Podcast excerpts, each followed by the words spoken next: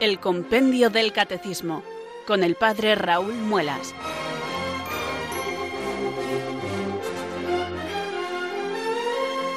Muy buenas tardes, queridos oyentes de Radio María. Son las 4 o las 3 en Canarias. Aquí comienza una nueva edición del Compendio del Catecismo. Reciban desde Talavera de la Reina un saludo muy cordial del Padre Raúl Muelas, que un día más les habla desde estos micrófonos de Radio María, la radio de la Virgen, la fuerza de la esperanza. Sed todos bienvenidos.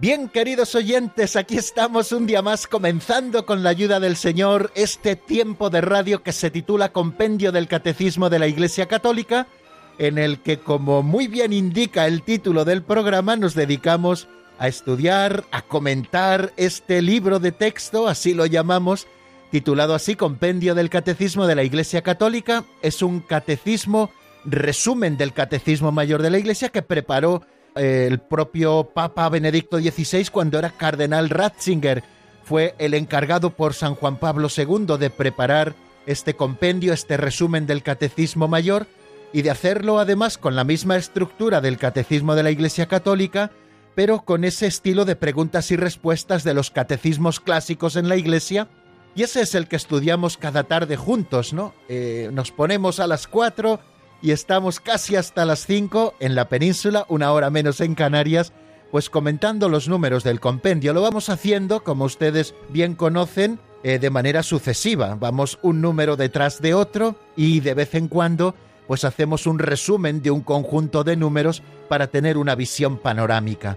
Nos encontramos en este momento estudiando un artículo del credo apostólico que dice creo en el perdón de los pecados después de haber estudiado Creo en el Espíritu Santo, en la Santa Iglesia Católica y en la comunión de los santos, hemos estudiado el perdón de los pecados. Y lo hacemos además integrado perfectamente después de estudiar la fe en el Espíritu Santo en la Iglesia Católica y en la comunión de los santos, porque es el Espíritu Santo el que se nos entrega, el que se entrega a la Iglesia para que pueda perdonar los pecados como estudiamos. Jesucristo exhala su espíritu y les dice, recibid el Espíritu Santo, a quienes les perdonéis los pecados les quedan perdonados, a quienes se los retengáis les quedan retenidos. Después de habernos acercado a la figura del Espíritu Santo, la tercera persona de la Santísima Trinidad, y al desarrollo de su obra en la Iglesia fundada por Jesucristo y querida por el Padre desde toda la eternidad, después de hablar que la Iglesia es precisamente la comunión de los santos, vemos que un poder que Cristo ha entregado a su iglesia, se lo entregó a sus apóstoles y estos se lo transmitieron a sus sucesores y a los colaboradores de sus sucesores, los obispos y los presbíteros, bueno, pues es el perdón de los pecados. Este es el número que acabamos de estudiar ayer y que hoy repasaremos un poquito también el 201 y si Dios quiere abriremos un nuevo artículo de la fe, un nuevo artículo del credo apostólico que también es apasionante de esos del final. Ya le vamos dando a la caza alcance a esta segunda sección de la primera parte del catecismo. Bueno, pues con mucha ilusión, como todos los días, nos acercamos al compendio del catecismo, lo hacemos con el ánimo de encontrar en él la verdad, puesto que la Iglesia ha recibido el depósito de la fe, ella lo manifiesta con verdad, puesto que ha sido adornada con el carisma de la verdad por el mismo Espíritu que siempre la asiste, para que todos sus hijos que reciben la buena noticia del Evangelio puedan profesar la fe verdadera sin ningún tipo de error. Bueno, pues sabiéndonos así, hermanos de Dios, y sabiendo que es el Espíritu el que realiza en nosotros el querer y el poder, pues vamos a pedirle que venga, que nos ilumine, que nos fortalezca, para que podamos cumplir nuestro cometido. Por eso hoy, como todos los días, rezamos esta oración de invocación al Espíritu Santo. Ven Espíritu Santo, llena los corazones de tus fieles y enciende en ellos el fuego de tu amor. Envía Señor tu Espíritu que renueve la faz de la tierra. Oh Dios, que llenaste los corazones de tus fieles con la luz del Espíritu Santo, concédenos que guiados por el mismo Espíritu, sintamos con rectitud y gocemos siempre de tu consuelo. Por Jesucristo nuestro Señor. Amén.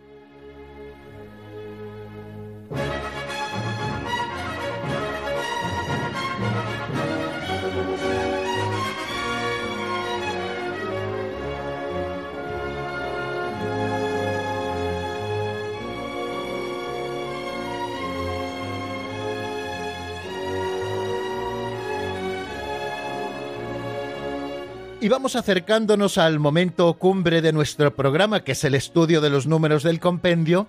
Eh, lo hacemos poquito a poco a través de estas pinceladas de sabiduría que suponen siempre en cada programa una sencilla catequesis práctica para poder aplicar la doctrina general a algunos aspectos concretos de nuestra vida cotidiana. Y lo hacemos a través de estas historietas, pequeños cuentecillos, relatos que nos presenta don Justo en apenas un minuto y que nos lee preciosamente Alberto, para que luego podamos nosotros hacer una reflexión sencilla al hilo de las ideas o de alguna de las ideas que aparecen en esa pincelada. Vamos a afrontar la de hoy, que se titula Amenazados de Resurrección.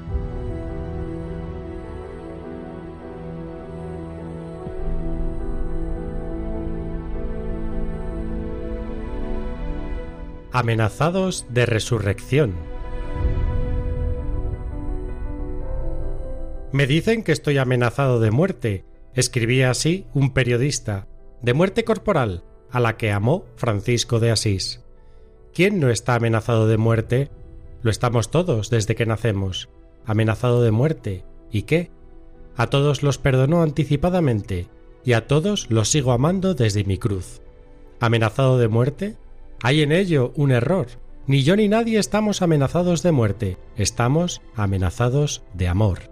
Los cristianos no estamos amenazados de muerte, estamos amenazados de resurrección, porque, además del camino y la verdad, Cristo es la vida, aunque esté crucificado en la cumbre del basurero del mundo.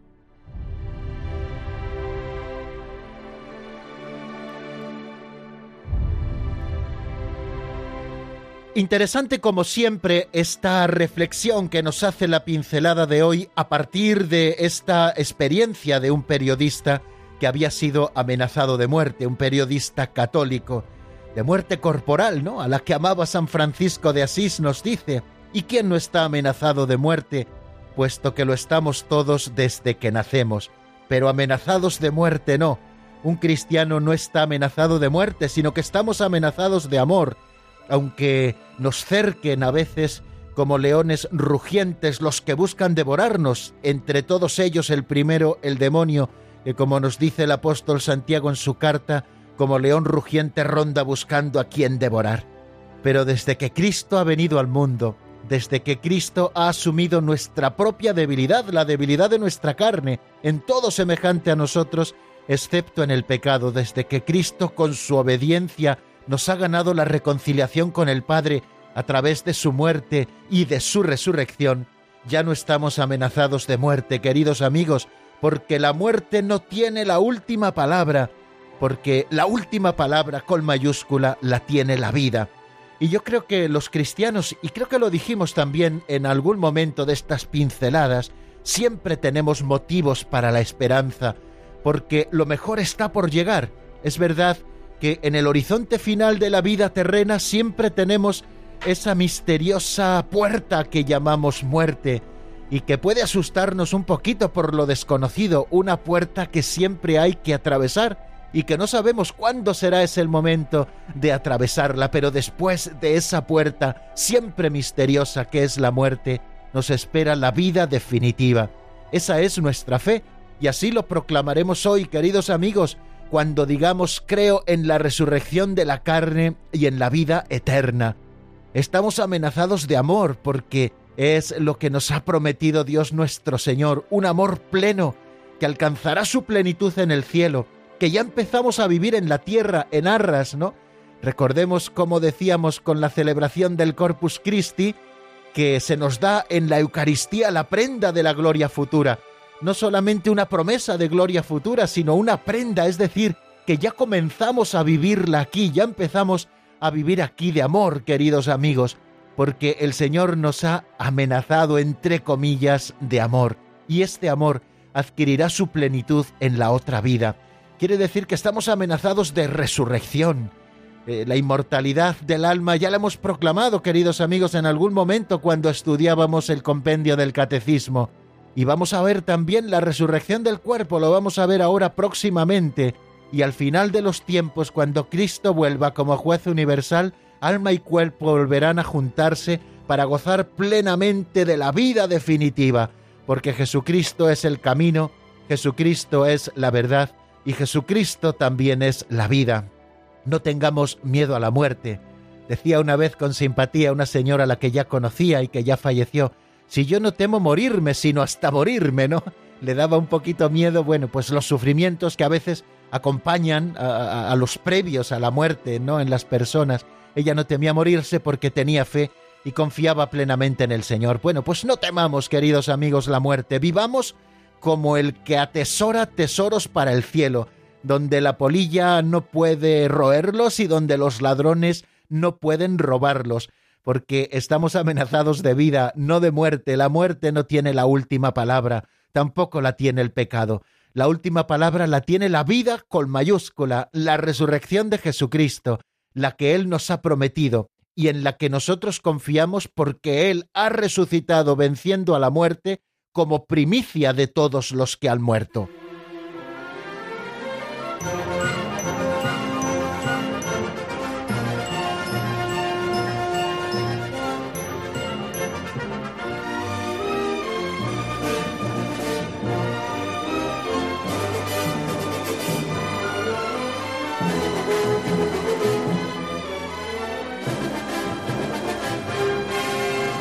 Pues claro que da esperanza, queridos oyentes, saber que estamos amenazados de resurrección, de vida definitiva, de amor pleno, junto a aquel que nos ha creado y que nos sostiene en el ser y que nos lo dará plenamente en el cielo. Estamos amenazados de vida, estamos amenazados de resurrección. La palabra amenaza pónganla siempre con todas las comillas del mundo, como lo hace esta pincelada que acabamos de escuchar. Y vamos a dar un pasito adelante hacia esa otra sección que titulamos todos los días Repaso de lo visto en nuestro programa anterior. En los dos últimos programas hemos estado dedicados a estudiar un artículo de la fe que dice creo en el perdón de los pecados. Les decía al comenzar a exponerles y a comentar ese artículo de la fe que el compendio del catecismo únicamente le dedica dos números. Y decíamos que por qué es esto, porque no tiene importancia, Nada de eso, porque luego se tratará de manera más pormenorizada y de manera más profunda cuando estudiemos el sacramento del bautismo y el sacramento de la penitencia en la segunda parte del compendio del catecismo, por cierto, a la que ya estamos casi casi a punto de llegar. Bueno, pues ya saben que la segunda parte del compendio del catecismo se titula La celebración del misterio cristiano, tiene una primera sección que es la economía sacramental, donde se nos habla del misterio pascual en el tiempo de la Iglesia, la liturgia obra de la Santísima Trinidad, el misterio pascual en los sacramentos de la Iglesia, donde hay otro capítulo en esa primera sección de la segunda parte, la celebración sacramental del misterio pascual, quién celebra, cuándo celebra, cómo celebra, o sea, todos los aspectos celebrativos vinculados a la liturgia, dónde celebrar, la diversidad litúrgica también que existe en la Iglesia y la unidad del misterio, y luego hay una segunda sección en la que estudiaremos los siete sacramentos. Bueno, pues cuando nos detengamos en el sacramento del bautismo y en el sacramento de la penitencia, volveremos evidentemente sobre el tema del perdón de los pecados, que aquí solamente se trata de una manera general, puesto que es en este momento en el que estamos explicando el credo donde se enuncia este artículo, creo, en el perdón de los pecados y únicamente responde a dos preguntas el compendio del catecismo. Si ustedes lo tienen delante y tienen abierto el compendio del catecismo por la página 78, pues lo pueden ver. El número 200, cómo se perdonan los pecados, y el número 201, por qué la Iglesia tiene el poder de perdonar los pecados. Enuncia el misterio del perdón de los pecados, que como les digo, en la segunda parte desarrollaremos de una manera mucho más amplia y mucho más profunda de lo que lo vamos a hacer y de lo que lo estamos haciendo ahora, puesto que ahora solamente toca verlo de una manera muy general. En primer lugar, por verlo en su contexto, como les decía al comienzo hoy de nuestro programa, ver el perdón de los pecados después de haber dicho creo en el Espíritu Santo, en la Santa Iglesia Católica y en la comunión de los santos. Precisamente en este momento y en este contexto es donde nosotros entendemos el misterio del perdón de los pecados. ¿Cómo se perdonan los pecados? Ya lo vimos y ya lo repasamos. El primero y principal sacramento para el perdón de los pecados es el bautismo, Para los pecados cometidos después del bautismo, Cristo instituyó el sacramento de la reconciliación o penitencia, por medio del cual el bautizado se reconcilia con Dios y con la Iglesia. Y luego nos preguntábamos en el 201 por qué la Iglesia tiene el poder de perdonar pecados. Y el compendio nos dice, de una manera escueta pero muy precisa, lo siguiente. La Iglesia tiene la misión y el poder de perdonar los pecados porque el mismo Cristo se lo ha dado.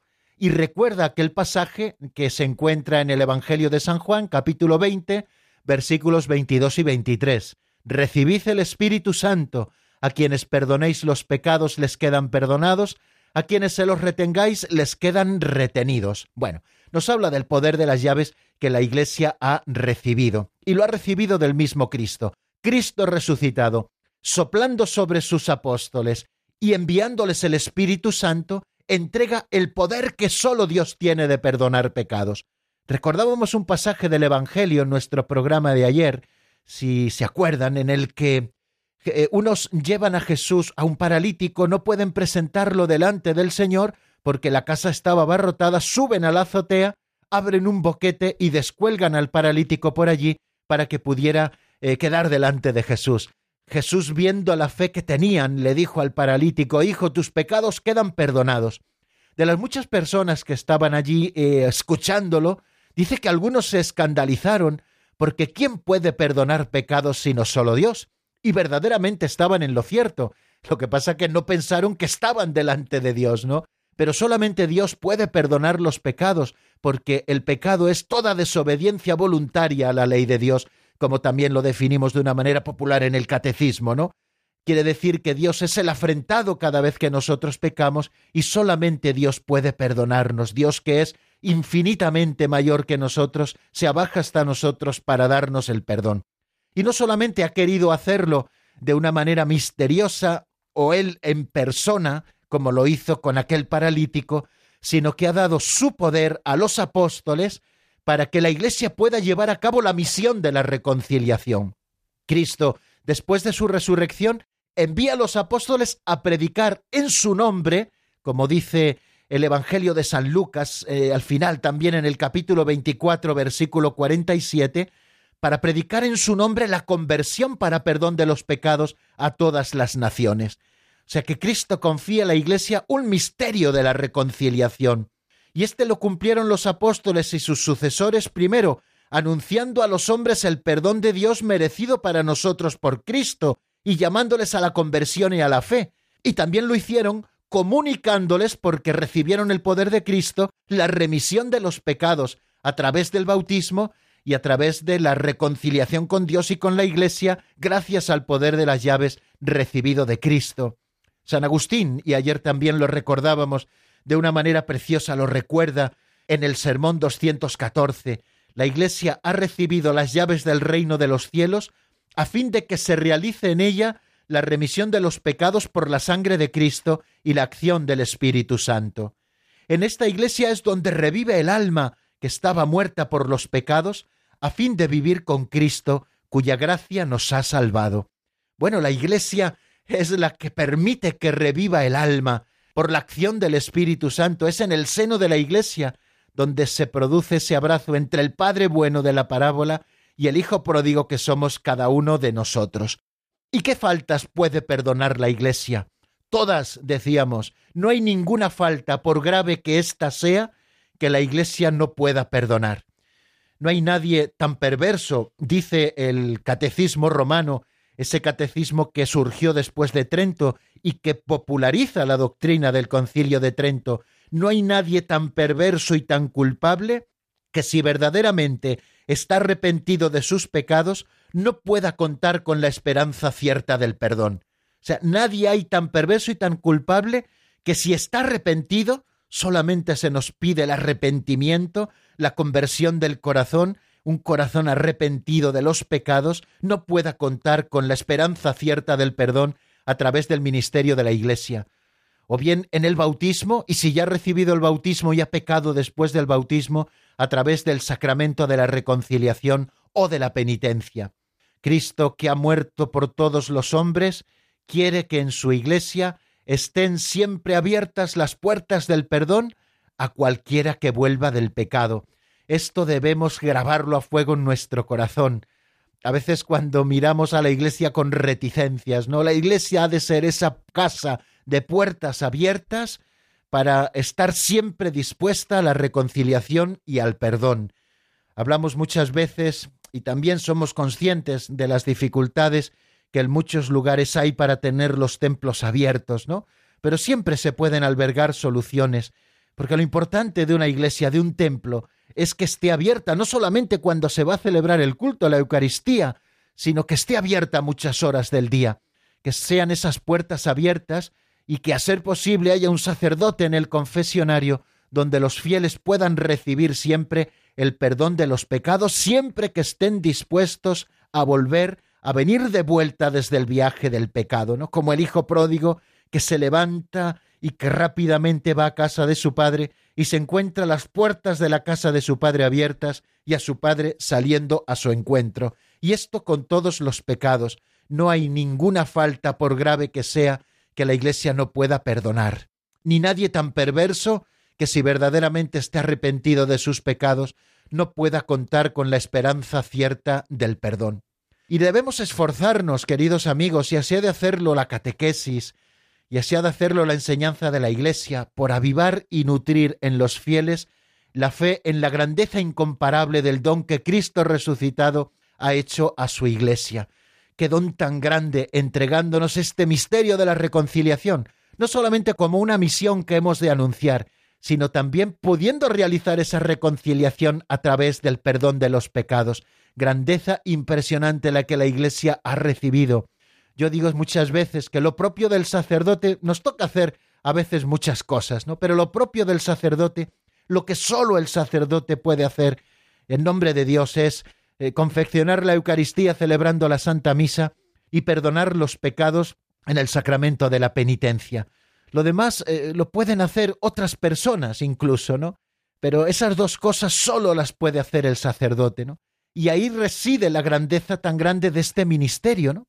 El ministerio del perdón de los pecados, que a los sacerdotes tenemos que estar siempre dispuestos y con los brazos abiertos para recibir aquel que venga arrepentido de sus pecados y darle ese perdón.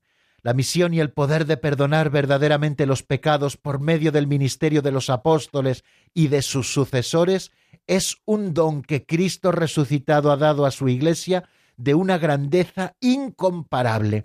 Fijaros cómo algunos santos padres nos lo dicen, y ayer también lo recordábamos. San Ambrosio dice, el Señor quiere que sus discípulos tengan un poder inmenso, quiere que sus pobres servidores cumplan en su nombre todo lo que había hecho cuando estaba en la tierra, ¿no? Les da poder para que ellos cumplan lo que Cristo hacía en la tierra.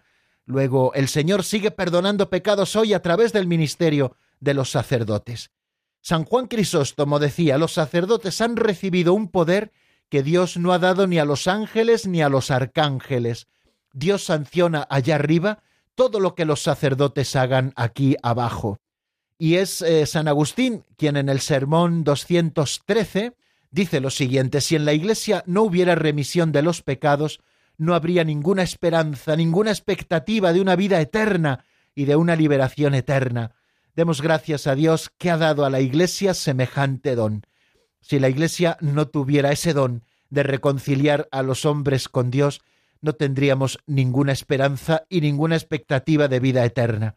Pero como Dios mismo se lo ha entregado a la Iglesia, podemos tener esa esperanza y esa expectativa siempre.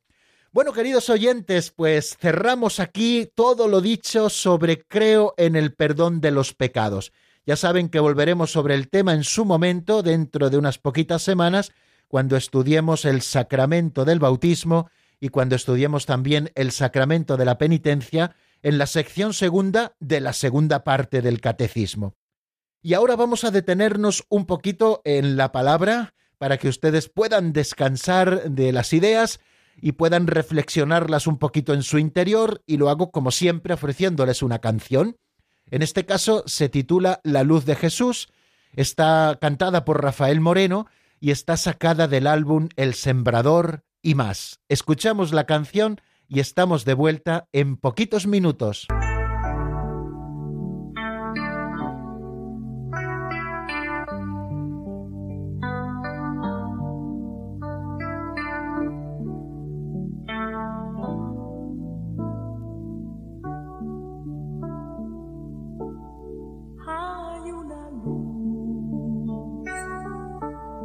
Delante de ti, que espera por ti, que espera por mí.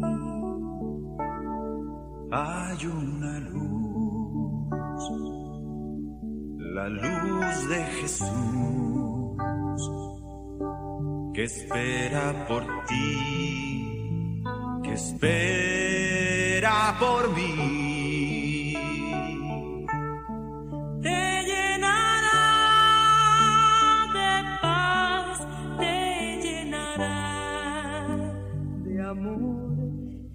Es esa luz, la luz de Jesús. Ya no hay soledad,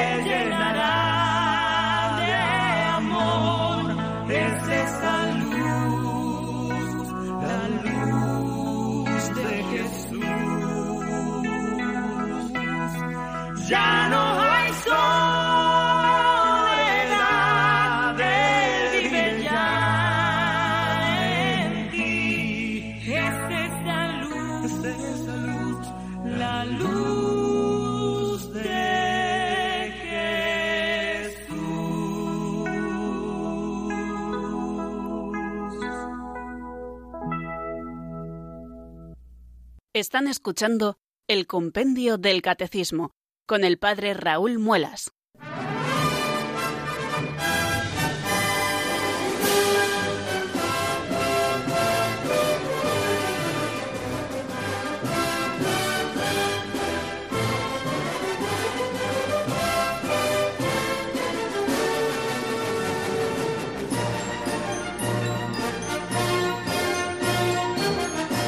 Creo que tenemos que comprobar con instrumentos técnicos, y hasta lo digo de broma, a ver si eh, los minutos desde las 4 a las 5 o desde las 3 a las 4 en Canarias duran lo mismo que el resto de minutos del día, porque es que me doy cuenta ahora mismo que estoy mirando el reloj de que ya son las cuatro y media y de que todavía no hemos empezado a estudiar los números que tenemos previstos para hoy. Bueno, eh, vamos a ver si nos da tiempo a ver dos números. Eh, en primer lugar, el 202, que se pregunta qué se indica con el término carne y cuál es su importancia. Y por otra parte, el 203, que significa la expresión resurrección de la carne. ¿Y por qué vamos a estudiar estos dos números? Pues porque comenzamos a estudiar un nuevo artículo del credo apostólico, creo en la resurrección de la carne. Así lo expresa el credo apostólico, creo en la resurrección de la carne. Si nos vamos a su correspondiente artículo al credo niceno constantinopolitano, dice, creo en la resurrección de los muertos.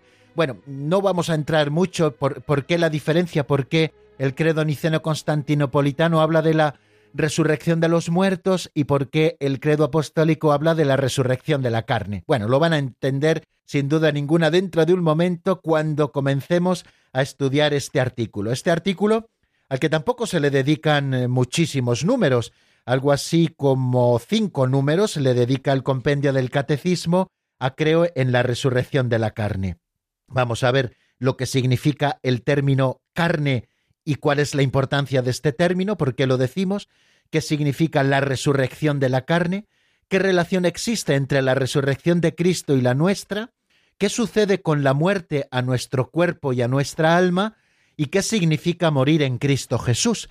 Bueno, no, no vamos a dedicarnos muchísimo tiempo a ello porque son cosas que ya han ido saliendo, algunas de ellas, pero sí que nos vamos a recrear en ello, porque yo creo que la doctrina católica también está hecha para que nosotros nos recreemos y nos gustemos en ella, porque para eso la Iglesia Madre nos la enseña.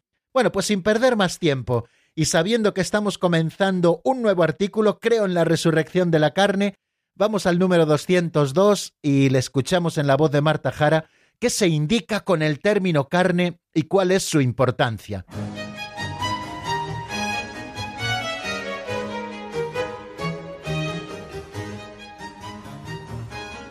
Número 202.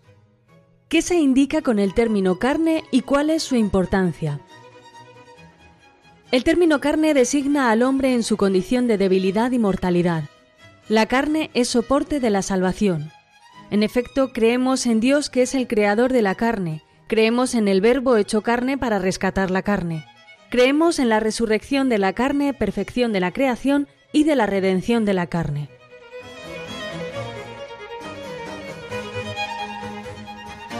Bien amigos, acabamos de escucharlo. El término carne designa al hombre en su condición de debilidad y mortalidad. La carne es soporte de la salvación. Caro salutis escardo, decía Tertuliano. En efecto, creemos en Dios que es el creador de la carne. Creemos en el Verbo hecho carne para rescatar la carne. Y creemos en la resurrección de la carne, perfección de la creación y de la redención de la carne.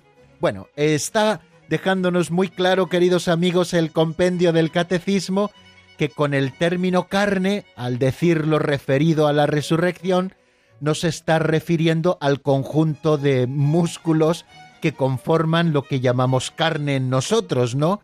Ni tampoco se está refiriendo a la carnalidad, es decir, al hombre carnal que está en contraposición del hombre espiritual, sino que con el término carne, aquí en esta proclamación del credo, se está refiriendo al hombre en su condición de debilidad y mortalidad. La Iglesia nos ha hablado en muchísimas ocasiones de la fe en la resurrección de todos los muertos al final de los tiempos.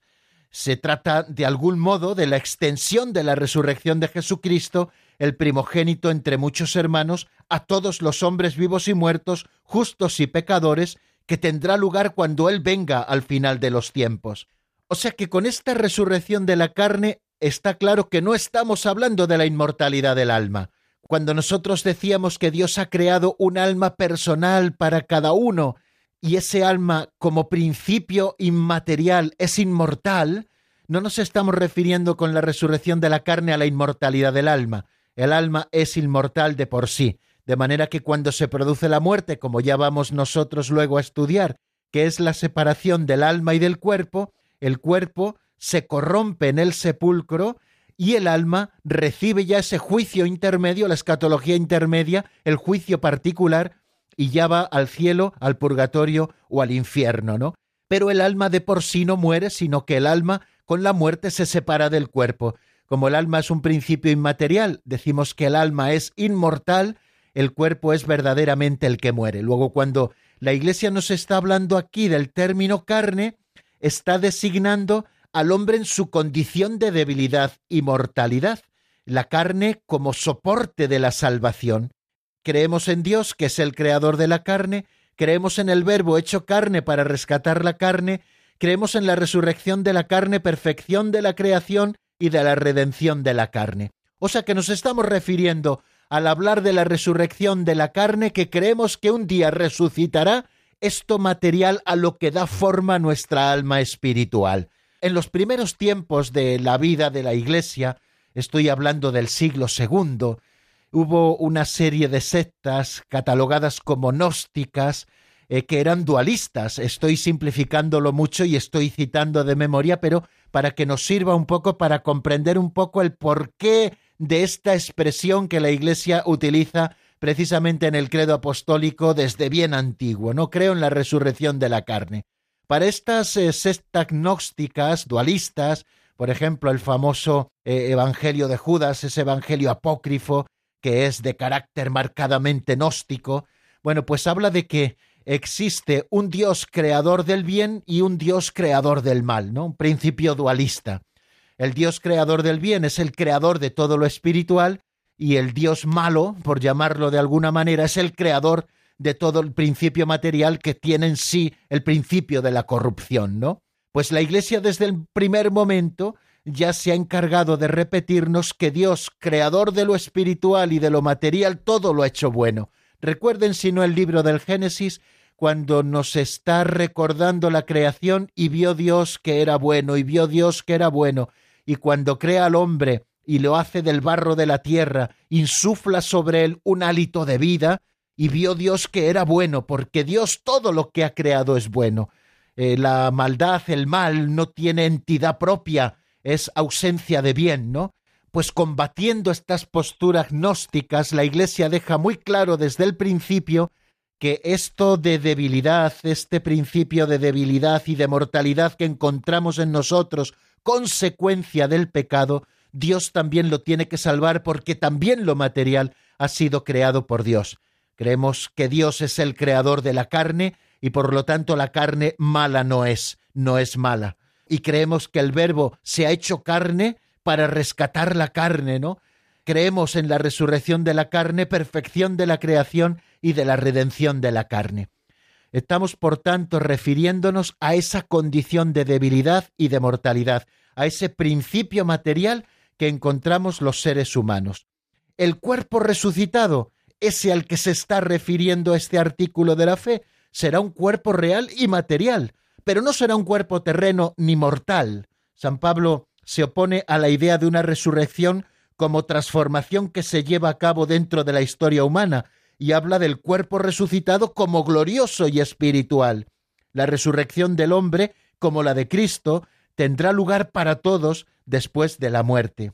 Y es que, queridos amigos, la Iglesia no promete a los hombres en nombre de la fe cristiana una vida de éxito seguro en esta tierra.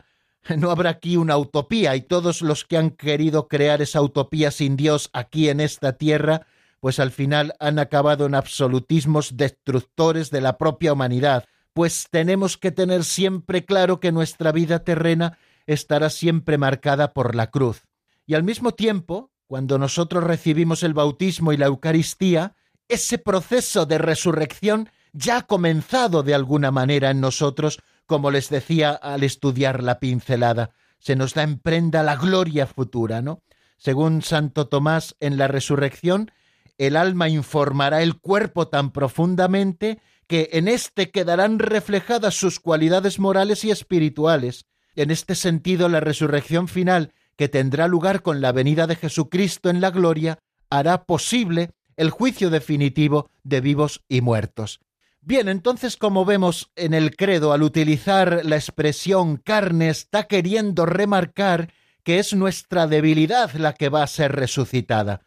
La resurrección de la carne, por lo tanto, pone de manifiesto que Dios quiere que su salvación llegue hasta lo más débil, hasta lo más carnal. Dios salva al hombre entero. Esto nos caracteriza particularmente a los cristianos, entender que lo material no es malo, que todo lo que ha salido de las manos de Dios es bueno, y vio Dios que todo era bueno.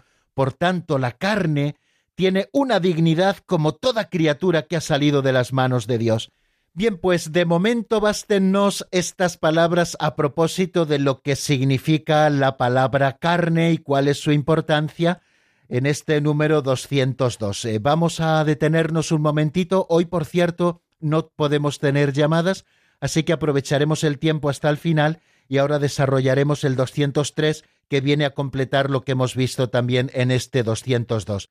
La canción que les propongo es The Song by Four y se titula Tu debilidad. Está sacada del álbum Católico Soy. Enseguida estamos nuevamente juntos.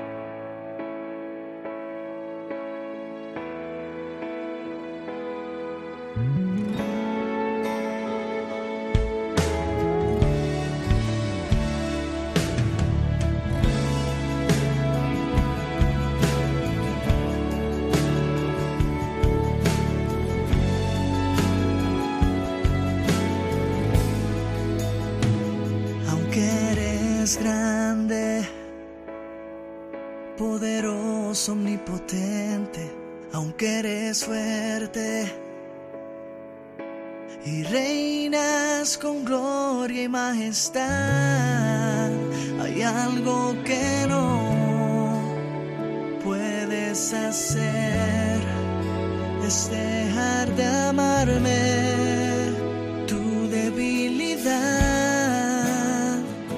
Soy yo, tu debilidad. Es mi llanto y mi clamor incondicional, es tu amor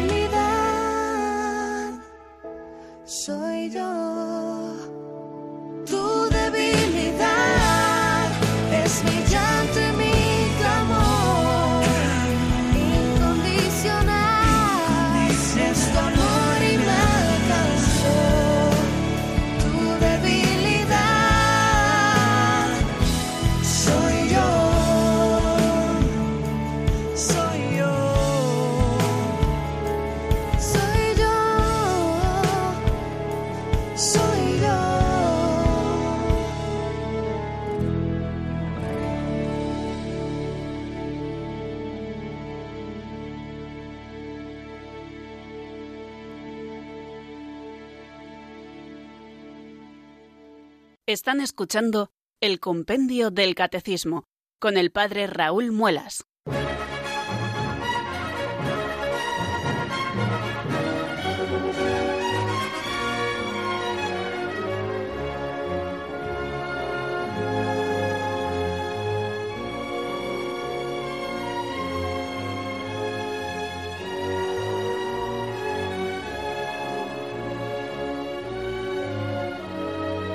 Bien, y vamos ahora a afrontar el número 203 que viene a complementar el 202, como les decía antes, con la pregunta ¿qué significa la expresión resurrección de la carne?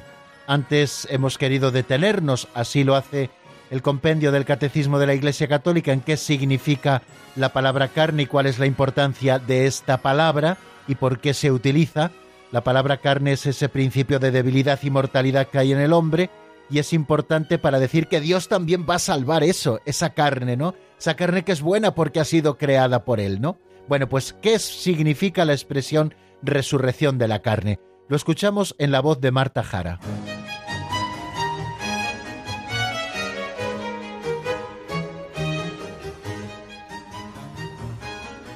Número 203. ¿Qué significa la expresión resurrección de la carne? La expresión resurrección de la carne significa que el estado definitivo del hombre no será solamente el alma espiritual separada del cuerpo, sino que también nuestros cuerpos mortales un día volverán a tener vida.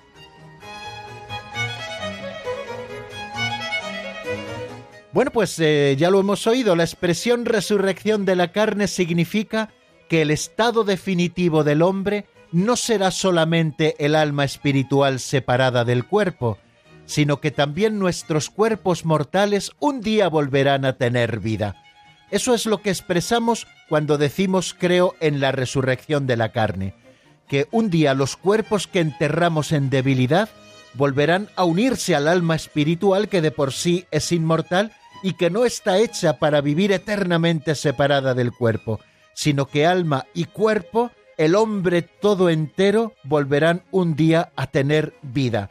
El alma porque nunca la ha perdido, pero el cuerpo que la ha perdido separada del alma, volverá un día a reunirse ya transfigurada, resucitada, con esa alma espiritual. El término carne, nos dice el Catecismo Mayor en el 990, como apuntábamos antes, designa al hombre en su condición de debilidad y de mortalidad. La resurrección de la carne significa que después de la muerte no habrá solamente vida del alma inmortal, sino que también nuestros cuerpos mortales volverán a tener vida. O sea, los cuerpos que enterramos en debilidad, Dios los resucitará lleno de vigor y de gloria al final de los tiempos. Eso es lo que estamos expresando con la resurrección de la carne. Respecto a la doctrina de la resurrección de la carne, se pueden añadir cuatro reflexiones como he leído hace poquito en un artículo de Paul O'Callaghan. Y estas cuatro reflexiones son las siguientes. En primer lugar, que la doctrina de la resurrección final excluye las teorías de la reencarnación, según las cuales el alma humana después de la muerte emigra hacia otro cuerpo, repetidas veces si hace falta, hasta quedar definitivamente purificada. Esto no es cristiano. La reencarnación no es cristiana. Al respecto, el Concilio Vaticano II ha hablado de único curso de nuestra vida que está establecido que los hombres mueran una sola vez. Así lo dice la carta a los Hebreos en el capítulo 9, versículo 27.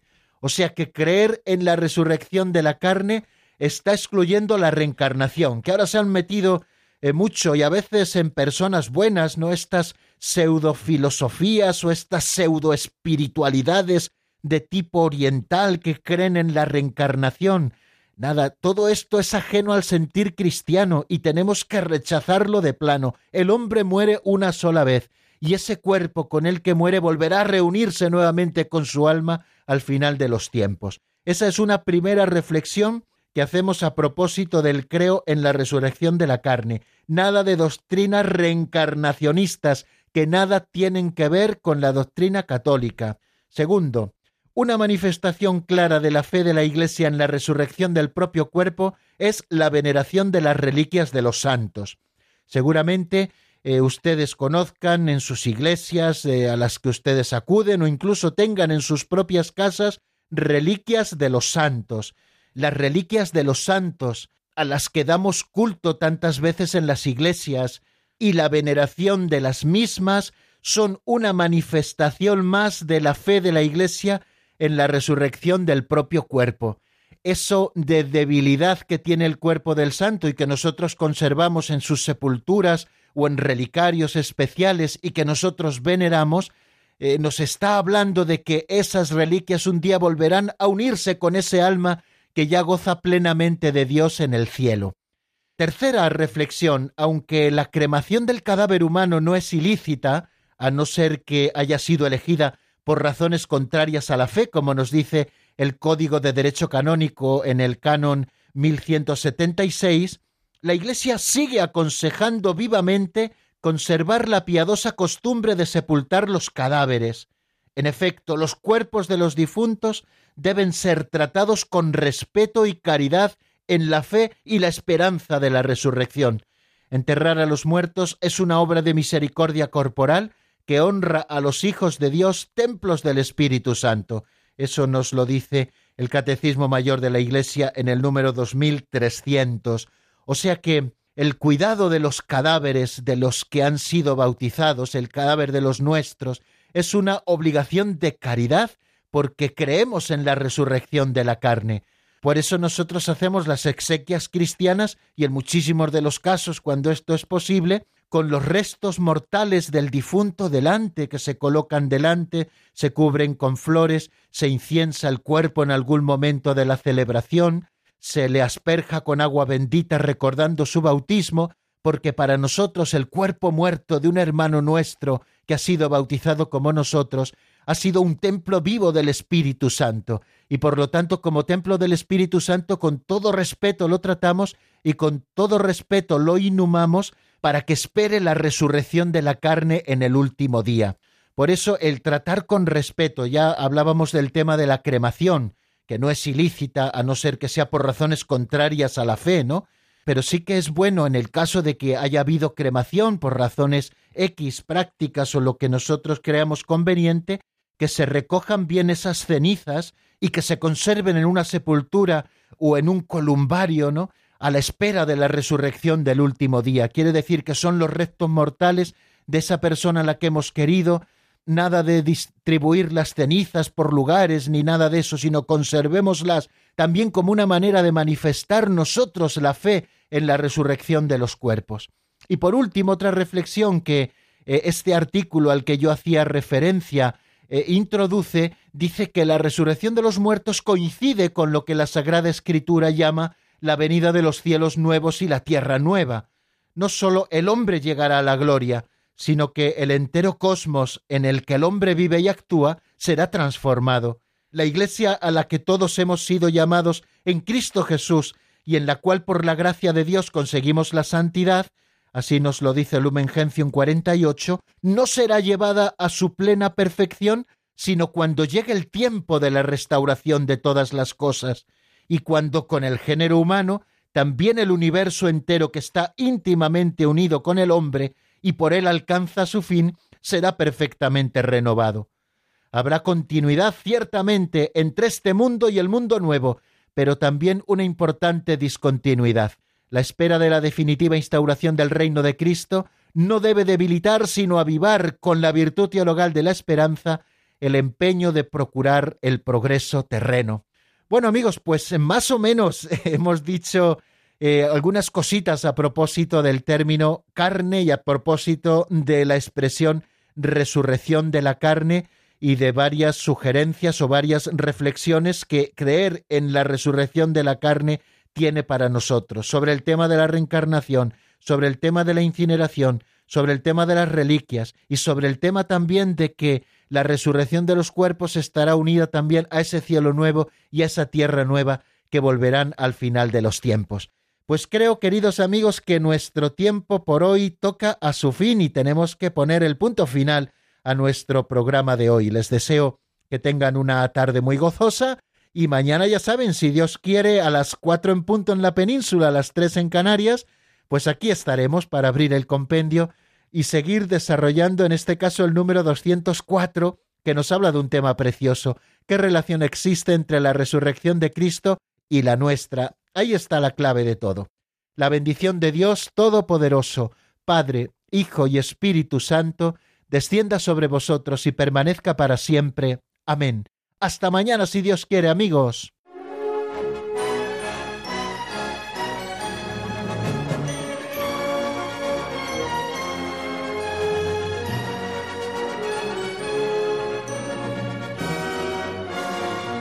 El Compendio del Catecismo con el Padre Raúl Muelas.